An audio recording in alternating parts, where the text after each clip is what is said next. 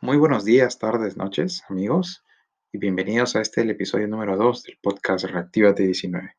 Este espacio en el que hablaremos acerca de retos y desafíos reales para liderar equipos en estos tiempos complicados de transformación digital, cultural, trabajo remoto y aún con el coronavirus también. Voy a empezar contándoles algo. Hace unos días pude leer sobre un estudio que se publicó hace un tiempo atrás en el Journal of Experimental Social Psychology, donde encargaron a 45 personas realizar una encuesta a 450 personas extrañas. Eh, y bueno, les asignaron 10 extraños a cada uno de los 45 y el protocolo era el mismo, el script era igual. Sin embargo, la, la mitad lo comunicó por correo y la otra mitad lo hizo cara a cara. El resultado fue que la comunicación cara a cara fue 34 veces más exitoso que el correo.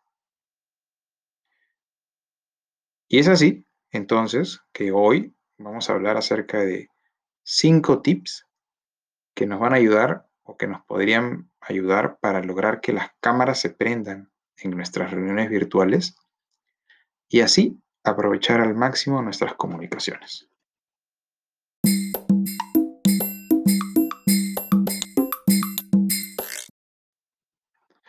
Bueno, y entonces aquí sigue mi lista. No sin antes resaltar que eh, e, esta idea de prender las cámaras, nuevamente, más que una regla impuesta, es un poco un hábito, un buen hábito, y pues siempre y cuando también las condiciones lo permitan, sobre todo la capacidad y el ancho de banda del Internet en, en la casa o en el hogar. Así que bueno, vamos entonces. Número uno empieza contigo. Como siempre, empieza con el ejemplo y sé tú el primero en prender tu cámara.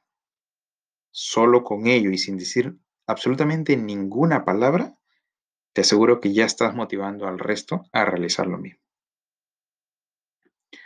Número 2. Vence la barrera del miedo. Puedes aprovechar las reuniones one-on-one -on -one que puedas tener con tus colaboradores para regalarles confianza. Agradeces si es que prenden su cámara y resaltan lo importante que es para ti que lo hayan hecho. En las reuniones grupales, poco a poco, esto empezará a suceder.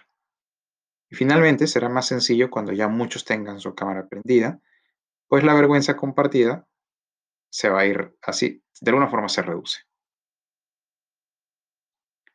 Número 3. Cuida tu aspecto personal.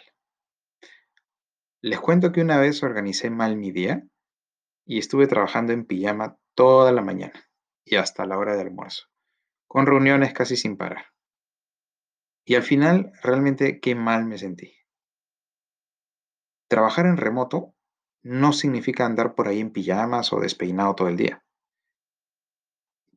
Tampoco vestirse apropiadamente solo de la cintura para arriba.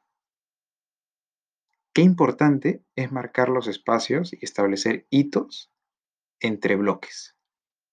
Por ejemplo, a mí me funciona muy bien un buen duchazo en la mañana luego de algo de, ejercicio. Y yo creo que eso es algo así como, como un hito para, para mí, para marcarme un tiempo y saber que es, luego toca ir a tomar desayuno y luego ir a trabajar en remoto. Número 4. Sé tolerante contigo mismo. No te preocupes si el fondo del espacio donde trabajas no es el adecuado o si hay muchas personas detrás tuyo. También, de hecho, recuerda que siempre puedes colocar una plantilla como fondo. Y en general, no, no, tengas temor si tienes a tus hijos pequeños a tu alrededor. De hecho, mm, en más de una ocasión yo los, yo los presentado en mis reuniones cuando se empiezan a trepar encima mío. Entonces, en, general, todo ese entorno eres tú. Y de verdad, siéntete orgulloso por ello. Así que bueno, eso es todo. Espero que este contenido te aporte valor principalmente. Y recuerda que prender las cámaras y vernos es, una, es un muy buen primer paso para recuperar la cercanía que teníamos antes del trabajo en remoto. Y además para no perder todo lo que somos capaces de comunicar a través del lenguaje no verbal. Muchas gracias y espero sus comentarios. Escríbanme, estaré encantado de, poder leerlos y también de conocer sus, sus opiniones. Un fuerte abrazo y nos vemos en el siguiente episodio. Hasta la próxima.